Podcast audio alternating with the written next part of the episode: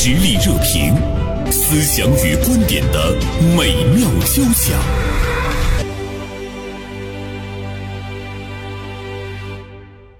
啊，今天呢，我们来聊一聊即将在本周日举行的大连马拉松。呃，说到这样的一场比赛啊，也是我们大连很多的这个马拉松爱好者呢一直所期盼的啊。呃，这样的一场比赛的来临，我相信收音机前有不少的听众朋友呢会亲自参与其中。比如说您跑全马、跑半马，还有的呢会去参加那个呃。欢乐健康跑，比如说我就去参加七公里的欢乐健康跑，是一个小白，但是我也很激动啊。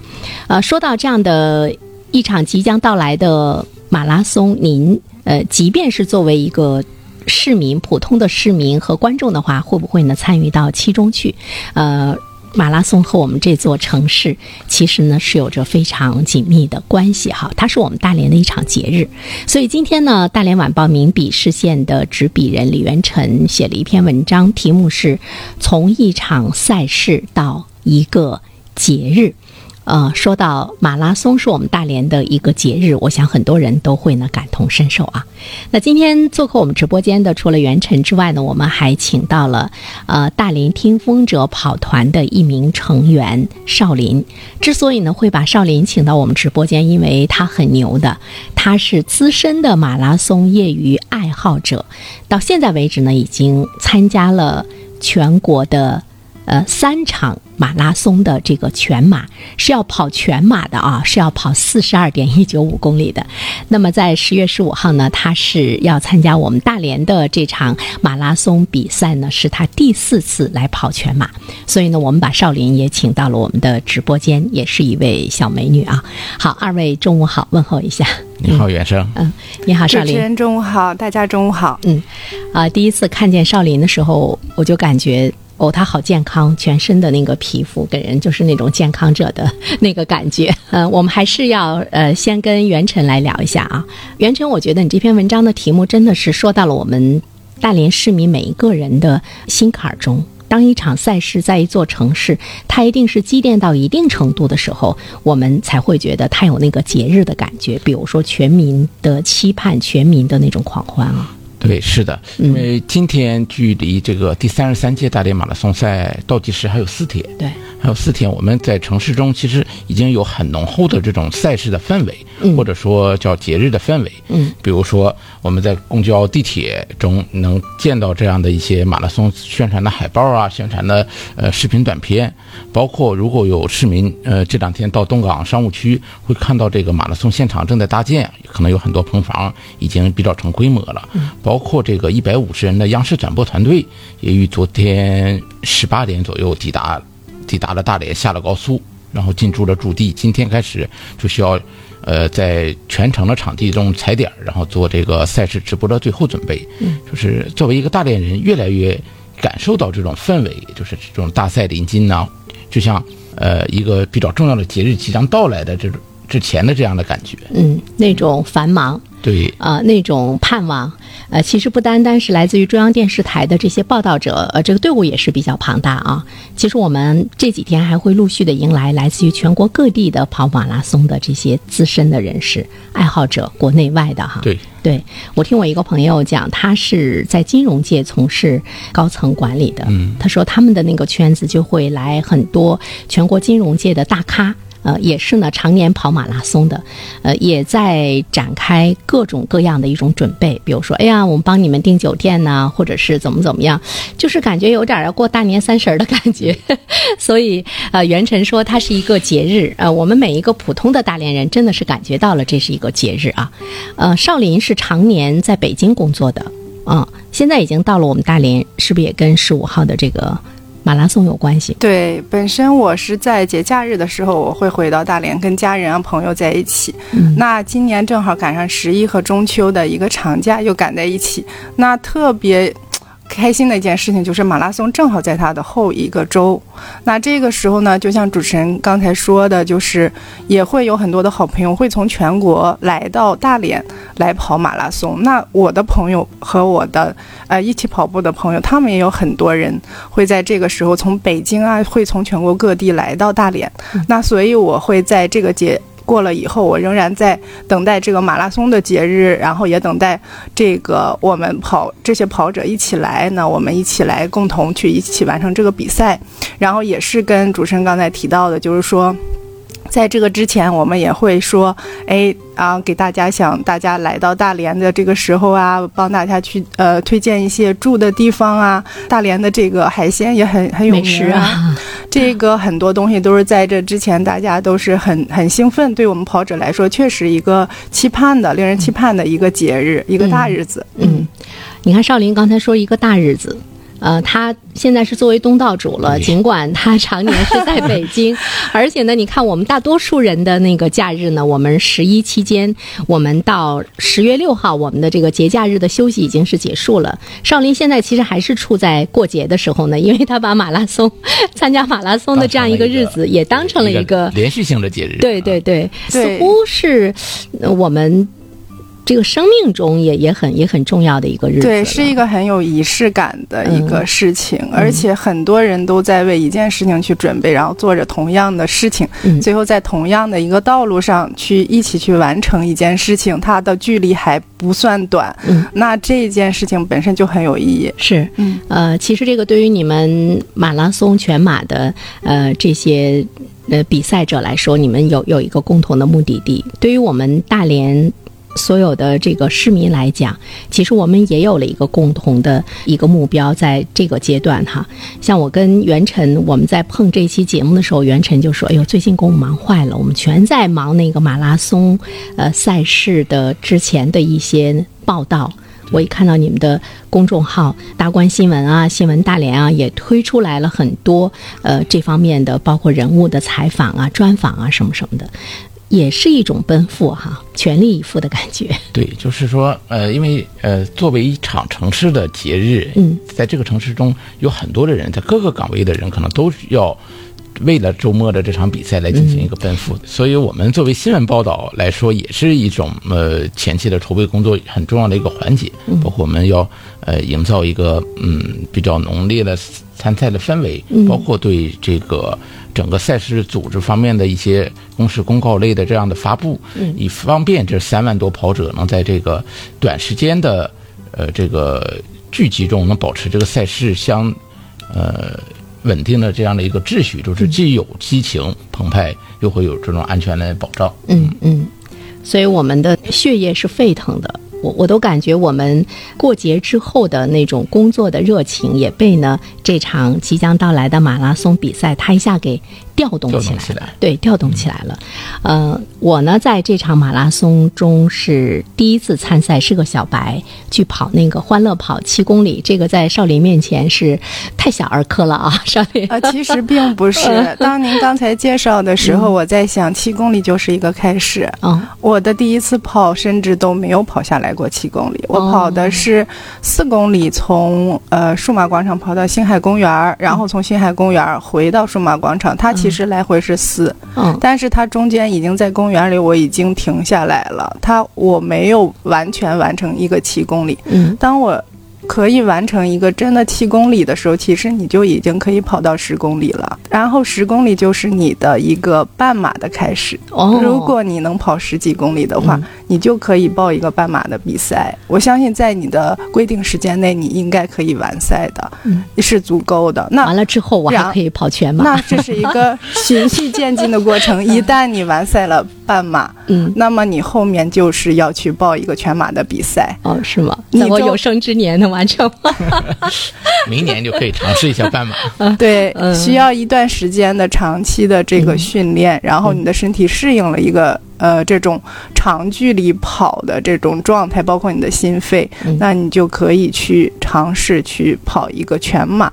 你只要保证第一次是完赛，那后面你就可以更加对自己有更信心，然后让自己后面啊去关注配速啊，去关注很多其他的这个数据了。嗯嗯，呃，我跟我一个好朋友啊、也是我一位闺蜜，我们俩今年都中签了来跑七公里。她去兰州跑那个也是跑欢乐跑，兰州那个欢乐跑是五公里。完了，我就跟她讲说，我说我七公里我们能不能跑下来？她说你放心吧，她说肯定能跑下来。她说你都不知道，有很多城市跑欢乐跑的人，他们最后都慢慢的都走向了终点，他们就是去玩儿的。后来我想，嗯，但是我们还是要跑到终点。刚才少林的这番话倒是给了我很大的激励，就是你完成了你这个短距离的呃这样的一个马拉松的一个参与的话，你就你就会有信心去完成下一个目标。是的，呃，有的时候我就感觉它真的就像我们。在日常的生活中，我们面对生活呀，面对工作的时候，你你去攀登的那个感觉啊，对，因为从马拉松这个事儿说开去，就是嗯。也有很多的这个网络上的一些呃金句儿吧，都会以人生就像马拉松作为开头。哦，啊、其其实仔细想想，也确实是这样的道理，需要这种坚持到底或者奋力拼搏，嗯，超越自我这样的一个心态和精神。开始他也不要求你马上的去，不要输在起跑线上，他真的就是一个人生的一种，你会感觉有的时候那个过程、风景那种享受哈，对。但最终只要你坚持到了终点，你会感觉你你还不错，你非常有得到感。其实马拉松的这个过程和人生的一个过程是相通的，因为马拉松是一个不断、一个循序渐进、不断累积最终的一个结果，它不是一蹴而就的。包括我们人生，我们想要成就任何一件事情，可能如果你心急，你没有足够的耐心，你没有足够的准备。你都没有办法很快的得到你想要的，你没有办法急于求成。但是，当你在一个循序渐进、长期的这种不断的重复，在一个事情上，当你达到了一个量级的时候，你会从一个呃量变变成一个质变的过程。嗯对，就像每一个跑者，其实在最一开始，他有了一个跑步的原因以后，他在那个时候是没有办法知道他可以去跑一个全程马拉松的。是对，当他达到一个质变的时候，他就会哎，突然间发现，哎，我可以去完成一个全程马拉松。那我还在这个过程中收获了很，这就是很像我们人生的一个累积，一个攀登，然后在中间去克服一些困难，然后在最终又收获了一个结果，然后让自己有一个很大的这个得到感和满足感。嗯，其实我觉得跑步呢，对于我们普通人来讲，你是最容易在生活中去实践的。只要你有一双可以适合跑步的鞋，呃，它对其他的运动来讲的话呢，要求没有那么高。比如说你要到一定的场馆，你还要呃要要具备特别专业的那个那个技能哈。所以我就觉得，嗯、很多城市来举办这个马拉松比赛的时候，它有那种特别专业的那种参赛者，也有呢很多普通的那个大众跑者大大众跑者。就我们参与其中的时候，其实它是让大家是不是要去有人生的一个体会，就是你你首先从你的身体、你的那个体能中，你去呃体会那种挑战，而且你去体会你本身呃所具有的那种不断。不断增加的那个耐力和毅力，完了你去认识你自己，你觉得哦我还可以。那么其实你再回到生活中去面对一些问题的时候，好像似乎是有了一些信心。比如说以前你是很恐惧，但是你可以通过自己跑步这件事情，你会觉得好像没有什么大不了的。是的嗯、万事万物它都是那个相通的哈。我跟少林在这儿侃侃而谈，我看袁晨左右摇摆，所以想问一下袁晨，就是喜欢跑步吗？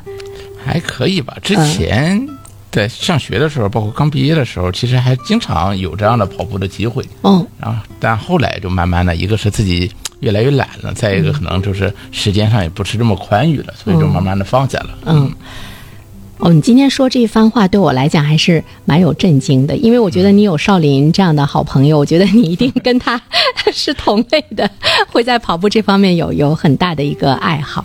呃，所以我们在想说，每一个普通人他都是可以参与到这样的一场比赛中，他才会赋予这个城市一种全民的那样的一个一个沸腾的感觉。所以说，马拉松赛跟一座城市之间的结合，既轻松，其实它那个意义哈。还是蛮重大的。马拉松，呃，刚才我们也说，从一场单纯的赛事，现在已经逐渐演变成一个，呃，我们说的节日。那对于城市来说，可能它是一个城市综合优势，呃，综合形象对外推介的一个良好的一个平台。这个四十二公里多的线路长度，可以串联起城市，呃，最具特点的景观。嗯。然后这个马拉松的比赛，呃，这个场地是相对开放的比赛环境，因为它是在城市的路街上嘛，谁都可以看到，能为这个城市的，比如说人文历史啊、风土人情和特色物产提供一个叫沉浸式的展示舞台。嗯，呃，你看我们大连这次马拉松，它的那个呃路线的设计，其实就让跑者会经历我们大连的呃。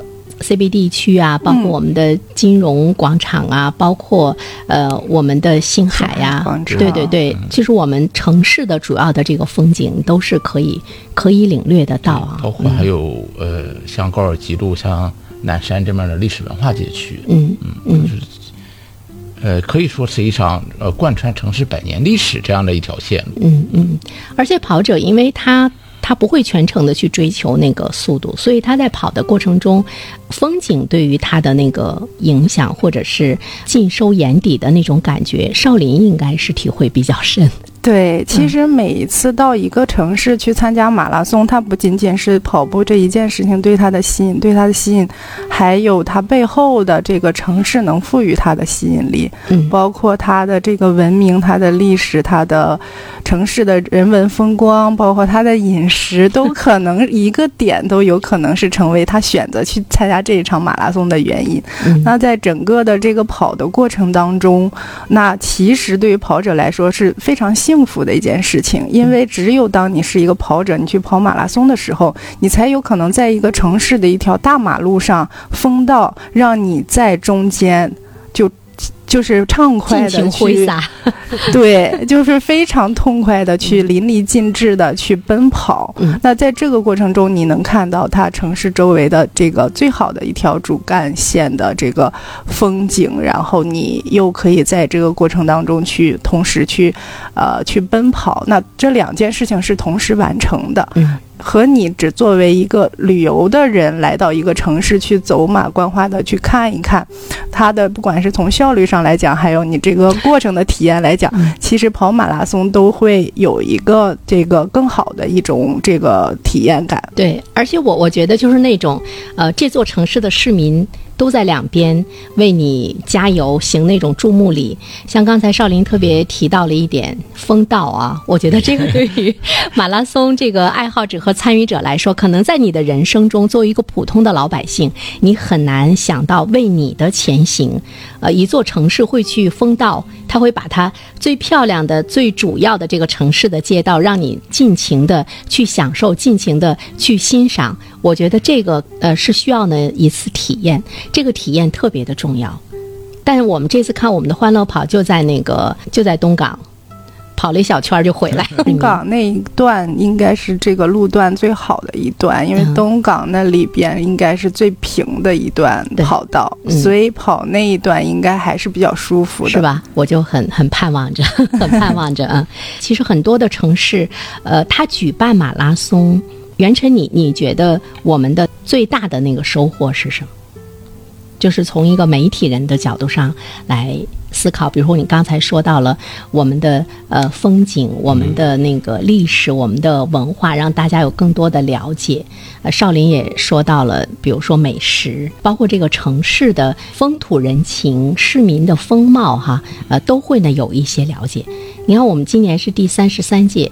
就是以前我们其实一直是在期盼着，中间有有疫情啊什么什么，大家都都表达了一份特别大的那种遗憾哈。呃，马拉松一方面是城市综合形象的这样的一个呃推介，嗯，还有一方面，呃，我个人感觉应该是城市精神的一种汇聚，因为这种户外运动来积蓄起来的呃人的这种健康向上的这样的一个心态。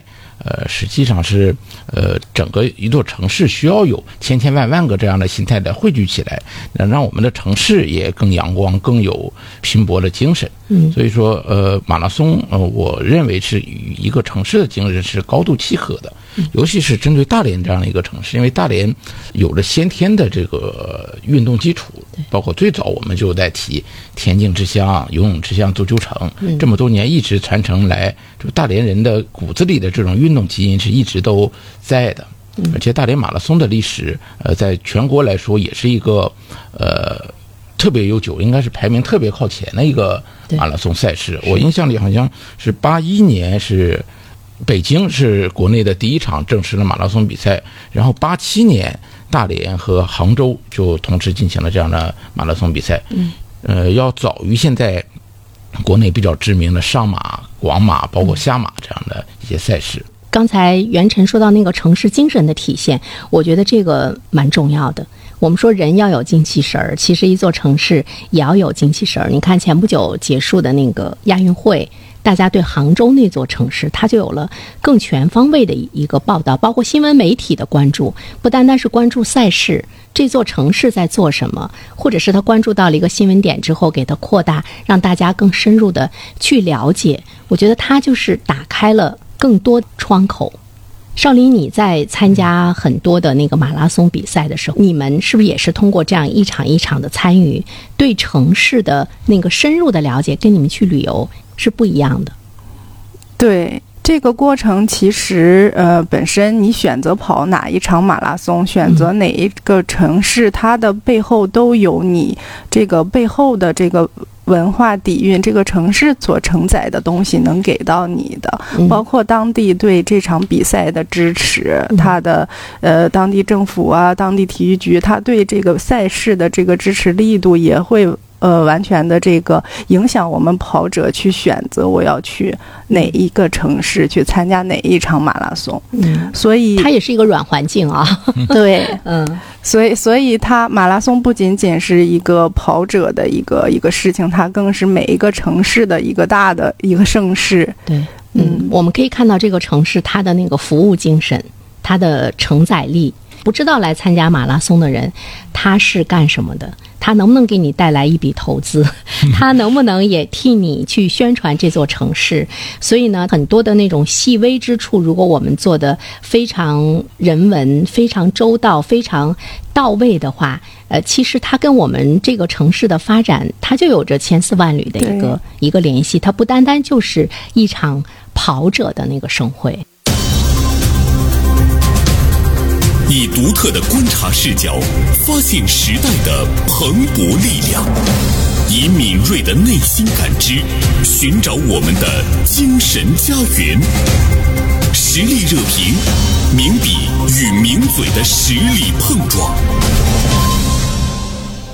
刚才我们说到一座城市来举办呢，呃，这个马拉松比赛给这个城市呃带来的是全方位的呃一种不同反响的一个影响。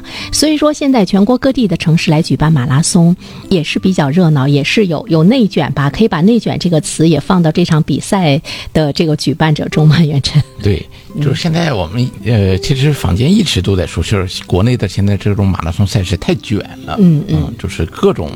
方式就是每个城市的这种主办方都在想着，呃，通过这场赛事对这个城市进行一个，呃，比较特殊的营销，就是让这种城市呢通过赛事能出圈。这种内卷的话，对于像少林这样的资深的这个马拉松全马的参与者来说，其实你们有了更多的选择权。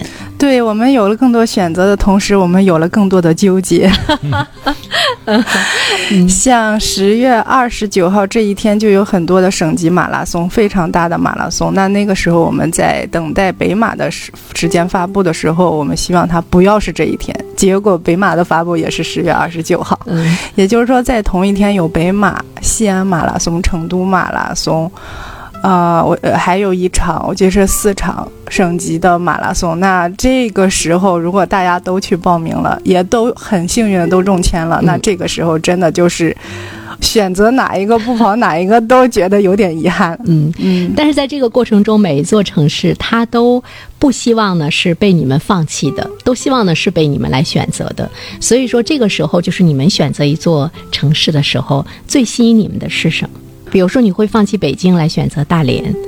嗯，首先这个肯定第一是有个人的因素。首先，大家可能会选择自己的家门口的主场比赛，那个是对他来说，可能在交通上呀，在你休息时间上，在你准备上，都是最节省和最效率最高的。可能你会跑一个更好的这个状态出来。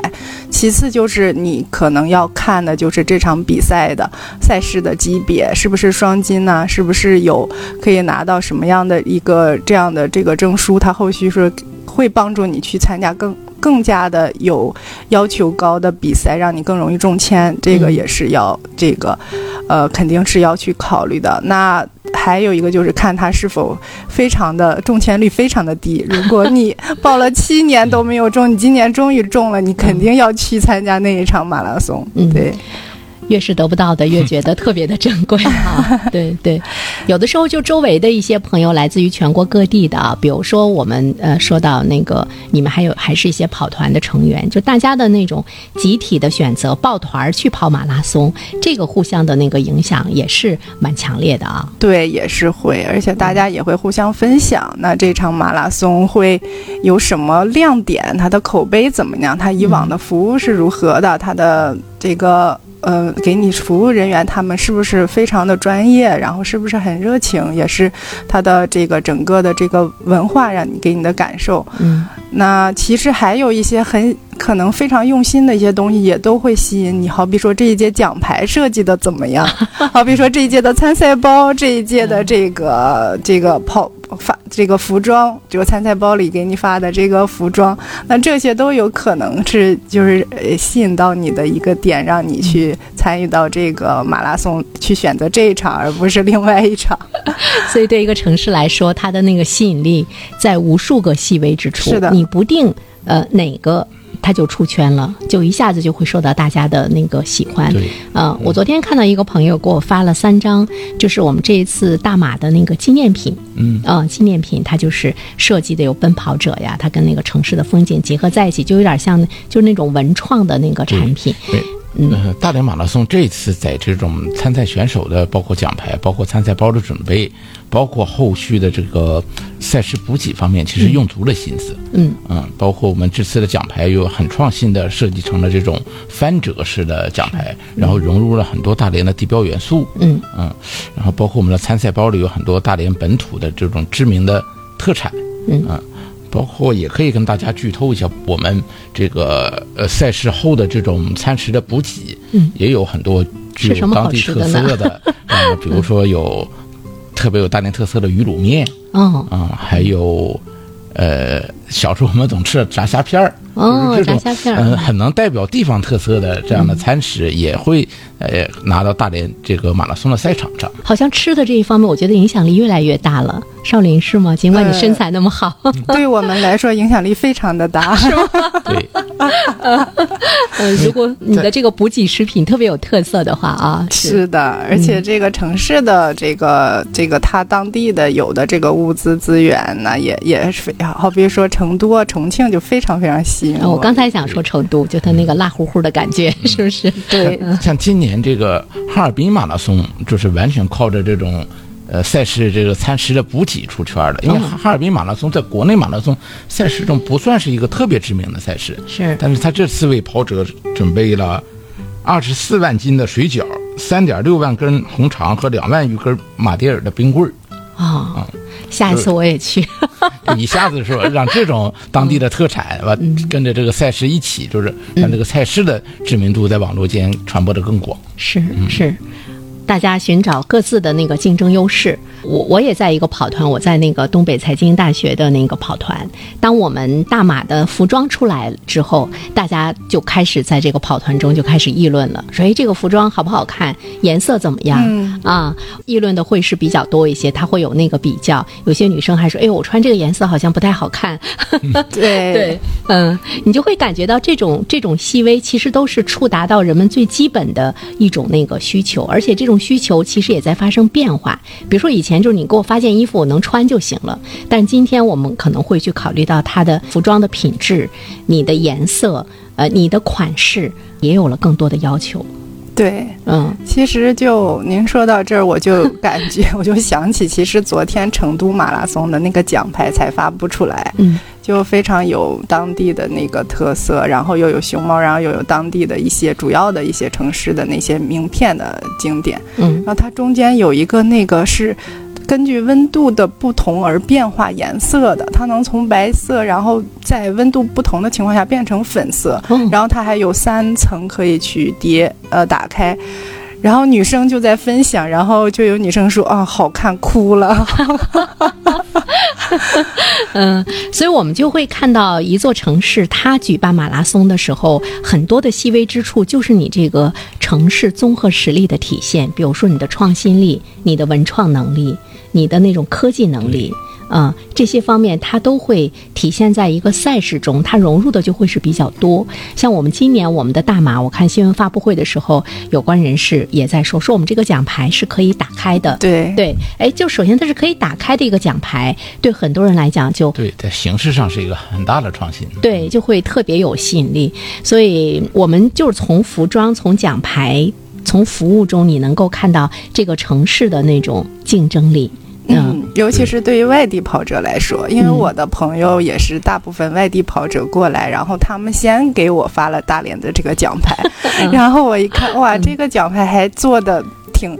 还很用心的，然后里边有大连的所有的这些主要的一些这个城市的这个标志的一些建筑，嗯，然后它，呃，上面也有写一些介绍。我一看，哇，那我的朋友岂不是看到这个奖牌就能知道大连所有那些重要的地方？嗯然后这个也非常的吸引他们，就是觉得这一场比赛，哎，我报这场比赛，我要把它跑完，我要拿到这个奖牌。哎，少林，你说，呃，是不是有很多人，他很可能就是为了那样一个一个奖牌，或者是呢一套衣服，或者是就是那么一点点的那种赛后的补给，我对你的这个马拉松产生了浓厚的兴趣。它没有那么大的功利性，我一定要取得什么什么样的名次，怎么很有可能我就是满足我生活中那个小小的喜悦哈。嗯对对，这个能捕捉得到，我觉得也是体现一个城市的温情了。是的，嗯，呃，其实最后呢，也是想跟袁晨和呃少林来交流一下。呃，我们节目一开始的时候，我们说每一个普通人，你都可以成为跑步爱好者，因为它是一个呃最简单、最朴实。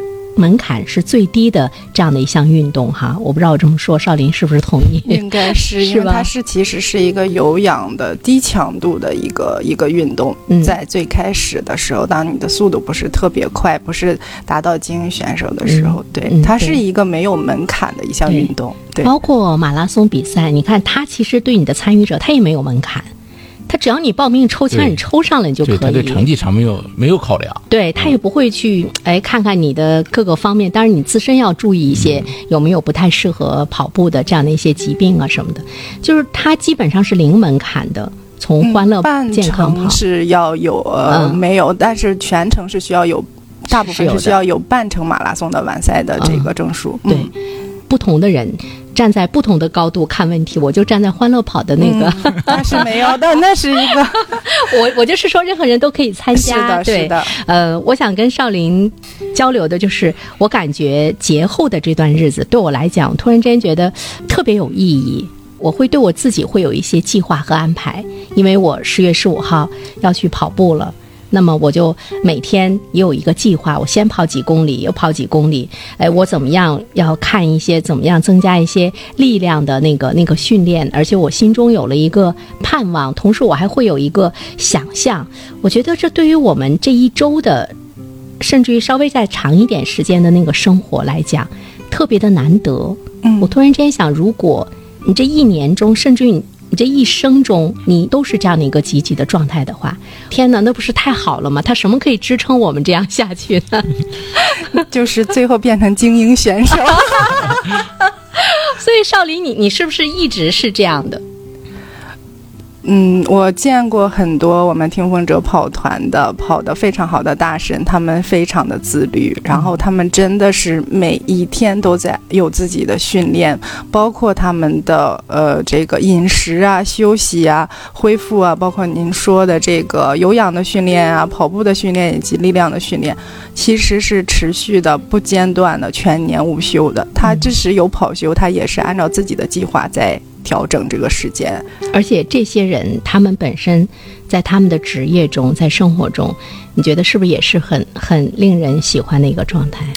对，我相信他们做任何事情都会有一个比较好的这样的一个结果，因为他们可以去很专注一件事情，然后非常的自律，然后他们又很清楚自己需要做什么，嗯，自己需要去怎么去训练，嗯，对他们也对于这个一定要去有一些阅读，有一些学习。